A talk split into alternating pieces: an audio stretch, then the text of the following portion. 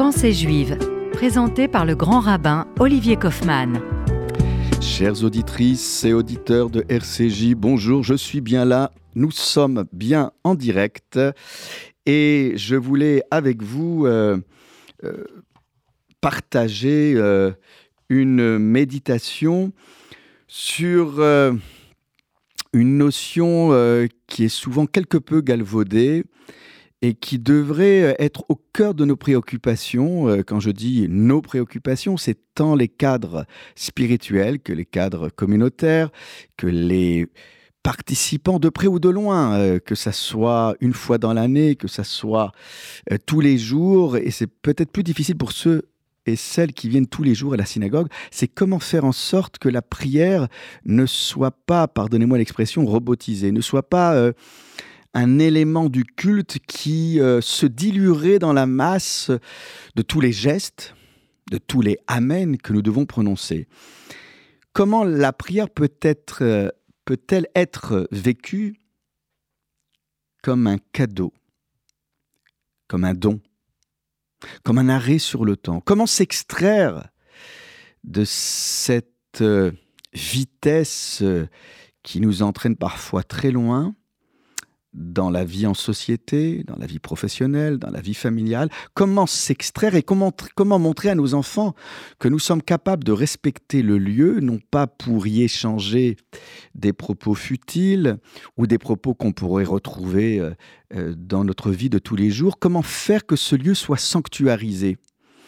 Cette question de la sanctuarisation des espaces est, me semble-t-il, un élément essentiel, pas juste pour les communautés religieuses, mais pour la communauté nationale. Comment faire en sorte que l'école publique, ou que l'école tout court, euh, soit euh, sanctuarisée au point qu'il y ait des choses de l'extérieur qu'on ne fasse pas entrer à l'intérieur de ces sanctuaires. Je pense au téléphone portable, je pense. Euh, alors, on va me dire encore une fois qu'on a besoin des ordinateurs, mais il y a tellement de choses qu'on devrait mettre sur le seuil de l'entrée de ces lieux sanctuarisés. Je pense à l'école publique, mais je pense à l'école républicaine, je pense aux écoles juives, je pense euh, aux écoles rabbiniques, je pense euh, à tous les lieux où l'autorité euh, doit non seulement se faire respecter, mais imposer ses règles d'usage. Et nous devons nous conformer aux usages et aux us et coutumes des lieux dans lesquels nous nous trouvons. Du reste, L'histoire de notre peuple nous a montré que nous étions toujours capables de respecter à la fois la loi du pays qui nous accueillait, à l'autorité publique pour laquelle, je vous rappelle, nous sommes censés prier euh, tous les Shabbatot matin. Et ce n'est pas une invention euh, qui euh, daterait juste de l'édification du consistoire, puisque bien avant Napoléon, on priait normalement pour le roi et quand c'était une reine, pour la reine. Ce qui veut dire que ce sentiment de redevabilité dont nous avons souvent parlé dans nos émissions, à l'endroit de celles et ceux qui exercent l'autorité, publique ou privée, l'autorité de l'enseignant, qui doit être préservée. Tous ces lieux, les tribunaux, et du reste, nous voyons dans la Torah combien ces lieux, ces institutions doivent être respectées comme telles. Ben, la synagogue, c'est une institution en soi, n'en déplaise à certains. Alors, je pourrais paraître vieux jeu en disant que la synagogue, c'est un lieu exclusif dans notre relation à Dieu.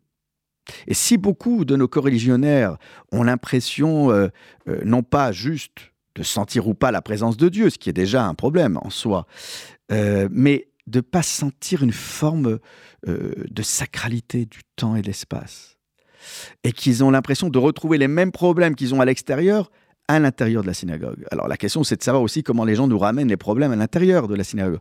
Donc nos maîtres nous ont souvent expliqué que la synagogue était un lieu exclusif où les relations humaines ne pouvaient pas interférer avec la relation que nous devons avoir avec la transcendance, notre relation verticale. La verticalité participe aussi de cette sanctuarisation, qu'on le veuille ou non. Et sans pour autant, encore une fois, euh, euh, mettre de côté et balayer d'un revers de main notre relation horizontale, mais il y a une suspension une situation que nous devons assumer. Mais pour y mettre quoi? Voilà la question aussi. C'est comment faire en sorte euh, d'être à la fois dans la collectivité avec le minyan, le quorum public, nécessaire pour nos offices publics, et être à la fois comme Isaac qui s'isole dans le champ pour se préparer à accueillir Rebecca, la soir bassadée pour discuter dans le champ, littéralement si je reprends la traduction de la Bible de Rabina, c'est pour méditer dans le champ. Cet isolement est aussi constitutif de cette force de la méditation. Donc, pour reprendre le sujet que je voulais évoquer avec vous, c'est cette question de la prière. Encore que le mot prière n'est pas adéquat pour traduire le mot tefila. Le mot tefila, c'est pas lol, c'est le jugement de soi. C'est-à-dire se confronter au mot de la prière pour mieux se réapproprier son corps et son esprit. La maîtrise de soi pour mieux maîtriser aussi les relations que nous devons entretenir avec le Très-Haut et donc avec autrui. Le cadeau de la prière, le cadeau de la tefila. Si nous regardons euh, le livre de l'Exode au chapitre 23, verset 25, euh, eh bien, nous voyons clairement la question de la relation entre notre capacité à, se, retrouver avec soi-même, donc se retrouver avec Dieu. Nous sommes seuls face à Dieu tout en étant avec les autres. C'est là le problème de la collectivité et de l'individu au sein de la synagogue. Et souvent, quand l'un prend le pas sur l'autre, alors c'est un peu la cacophonie et le désordre. Et oui, la synagogue, c'est aussi l'incarnation de l'ordre. On ne peut pas euh, prétendre euh, mettre de l'ordre dans son assiette pour manger cachère s'il n'y a pas aussi de l'ordre dans tout ce qui relève de la relation à autrui, de la relation à Dieu. Et là, le texte est très clair. Va avadetem et Hashem Elokechem. Si nous traduisons littéralement, c'est euh, vous servirez. Vous servirez le culte, le travail, le service divin. Et Hashem Elokechem. Vous servirez l'Éternel votre Dieu. Et ce qui est intéressant, c'est que la traduction de la Bible de Rabbina a rajouté un mot qui est plus une interprétation qu'une traduction, parce qu'il n'existe pas en hébreu, en tout cas dans ce verset, c'est vous servirez uniquement. Il y a cette notion donc d'exclusivité. Alors certains me diront, mais oui, mais c'est pour l'opposer aux divinités étrangères, aux idoles. Mais eh, arrêtons de chercher à traquer à chaque fois l'idole en tant que telle. C'est tout ce qui viendrait nous distraire l'esprit. L'être unique de ma vie. Mon conjoint, et Dieu, en haut et en bas. Et vous servirez uniquement l'Éternel votre Dieu, de sorte, hein, le vav ici est, pas juste, et il bénira, de sorte, ou verra, de sorte que Dieu puisse bénir la nourriture et la boisson. Et j'écarterai euh, tout en tâche, tout fléau au milieu du milieu de toi. Donc, cette notion de avoda pourrait, aux yeux de certains rabbins, donner la localisation de la source de l'obligation de prier. Il y a, selon Maïmonide, selon le Rambam, dans son livre Sefer Mitzvot, chapitre 5. Dans ce livre, Maïmonide est catégorique. Il nous enjoint comme une mitzvah, comme une loi. Il érige donc au niveau de loi la question de euh, cette prière. Et il emploie le mot de tsivouille. Et là, il y a donc un isolement pour mieux se retrouver avec l'être unique. Cette ordonnance aux yeux de Maïmonide, est une ordonnance générale. Elle engloberait donc toutes les façons de servir Dieu. Cependant, il y a également une notion individuelle qui inclurait la question de la prière. En somme, il y aurait pour Maïmonide une loi positive, ce que nous appelons en hébreu mitzvah tassé, thoraïque, de prier, de servir Dieu, d'exprimer une prière. Concernant les lois de la prière et l'imposition des mains pour bénir, concernant les prêtres, les Kohanim, eh bien, le Rambam va nous éclairer en disant clairement que c'est une injonction de prier Dieu tous les jours. Et ici, le rabbin va faire un lien avec un autre verset biblique dans le Deutéronome chapitre 11, verset 13, où là, il y a la question de la avoda, le même verbe, la avod, sauf qu'il y a un mot que nous n'avons pas dans le livre de l'Exode et qui vient donc euh, inciter le rabbin à être beaucoup plus précis, ou le ovdo bechol levafrem, pour le servir de tous vos cœurs.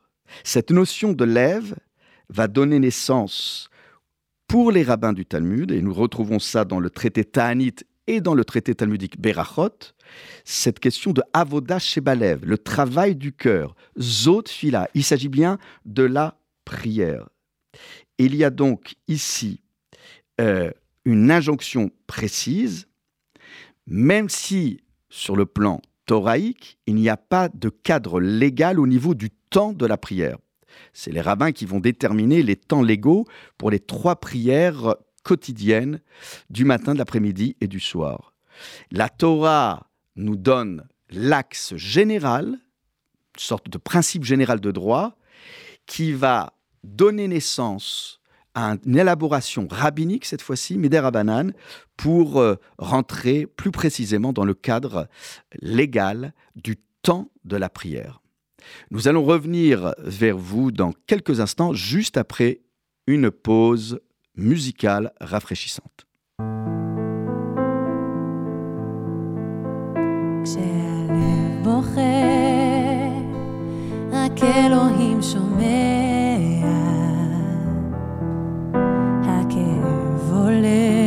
מתוך הנשמה. אדם נופל לפני שהוא שוקע בתפילה קטנה חותך את הדממה.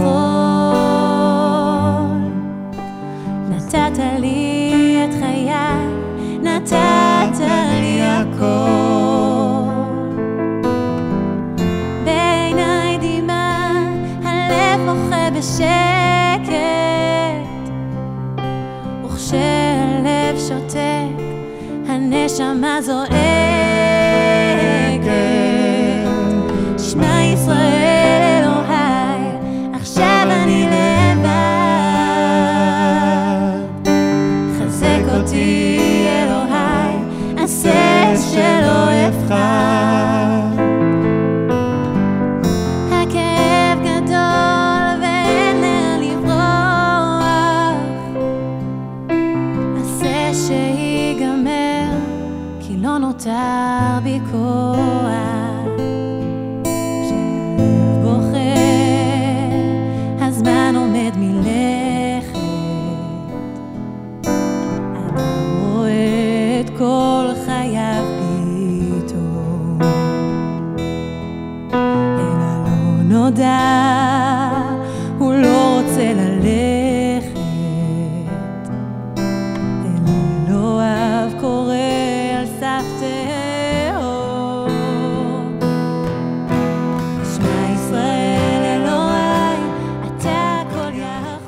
voilà de retour euh, après cette pause rafraîchissante avec ce couple que nous aimons tant, euh, Yonona. Et pour revenir sur la question euh, posée d'une certaine manière par le Rambam, le Rambam veut à tout prix trouver beaucoup plus qu'une obligation générale.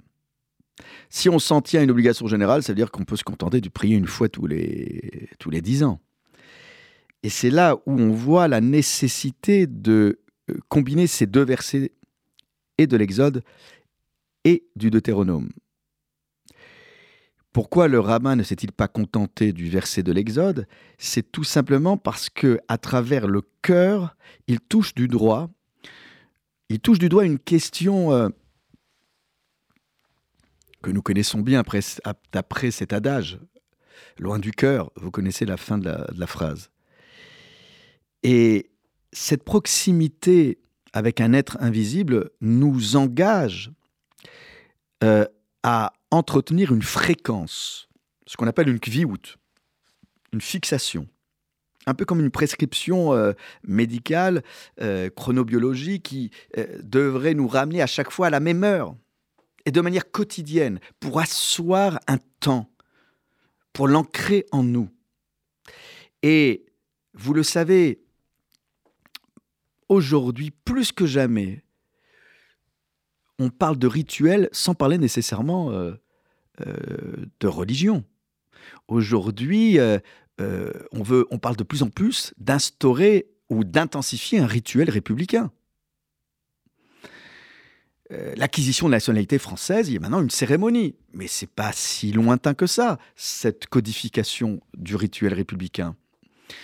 Il y a des rituels amoureux, il y a des rituels que nous devons instaurer dans nos familles. Oui, on nous a souvent, euh, souvent tensé et reproché ce ritualisme à outrance. Mais le rituel sécurise d'une part, et le rituel instaure une fréquence de nos rapports les uns aux autres. Il en va de même avec Dieu, d'autant plus que Dieu est une réalité impalpable, certes intangible, mais impalpable et invisible. Eh bien, s'il est vrai que dans le verset nous allons euh, parler dans l'Exode d'une règle générale, nous avons besoin d'aller plus loin et avec la notion du cœur, chercher un encadrement beaucoup plus soutenu.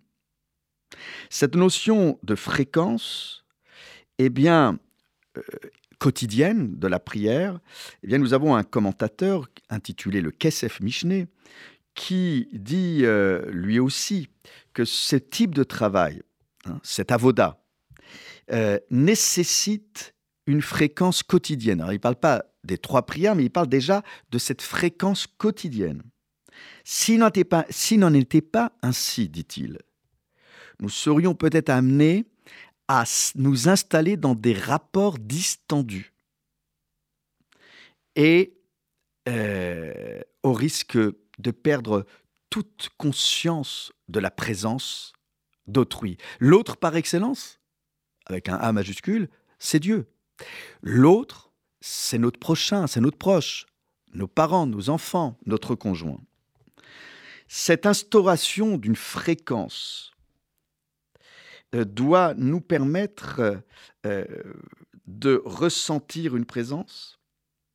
Et s'il est vrai que la Torah n'est pas allée aussi loin que le font euh, les rabbins, comme Maïmonide, c'est tout simplement parce que nos ancêtres de l'époque biblique n'avaient pas besoin d'un temps fixe pour pouvoir se retrouver avec Dieu. Il y avait euh, une façon de ressentir la présence et de pressentir le besoin d'entretenir un lien sans être pour autant euh, armé d'une montre et d'un livre de prière. Mais c'était d'un autre temps. C'était un autre temps, ce qui veut dire que euh, nos rabbins ont institué volontairement un cadre beaucoup plus soutenu que celui qu'on pourrait imaginer dans la Torah, tout simplement parce qu'il y a un besoin de points de repère euh, pour nous encadrer, pour nous pousser à euh, être fidèles et réguliers. Fidélité, régularité, voici aussi le cadeau de la prière qui nous oblige à nous lever le matin, qui nous oblige à ne pas nous endormir sans avoir fait le bilan de notre journée, qui nous oblige en plein cœur de la journée de nous euh, interroger aussi sur notre façon de faire une pause dans la journée de méditation. Et ce n'est peut-être pas par hasard que la prière de l'après-midi est la seule à ne pas porter un nom lié au temps. Shacharit, c'est la prière du matin, Shachar, c'est l'aube. Arvit, Erev, c'est la prière du soir. Mais nous ne disons pas euh, prière de l'après-midi, Tsaoraïm. Nous disons Mincha. Et Mincha, c'est une offrande. Alors c'est peut-être la prière la plus brève, la plus courte, mais c'est peut-être la prière la plus difficile à faire dans ce temps de Mincha Gdola, c'est-à-dire dans les débuts de l'après-midi. C'est la raison pour laquelle les rabbins ont fait une concession aux besoins des hommes en rassemblant la prière de l'après-midi et du soir pour que les gens puissent se retrouver à la synagogue dans les meilleures conditions sans oblitérer leurs obligations de travail. Mes chers amis, ce cadeau de la prière, eh bien, nous pouvons nous le réapproprier. C'est ce que je vous souhaite, et surtout avec une prière aussi belle que celle du vendredi soir. À très vite. Shabbat Shalom.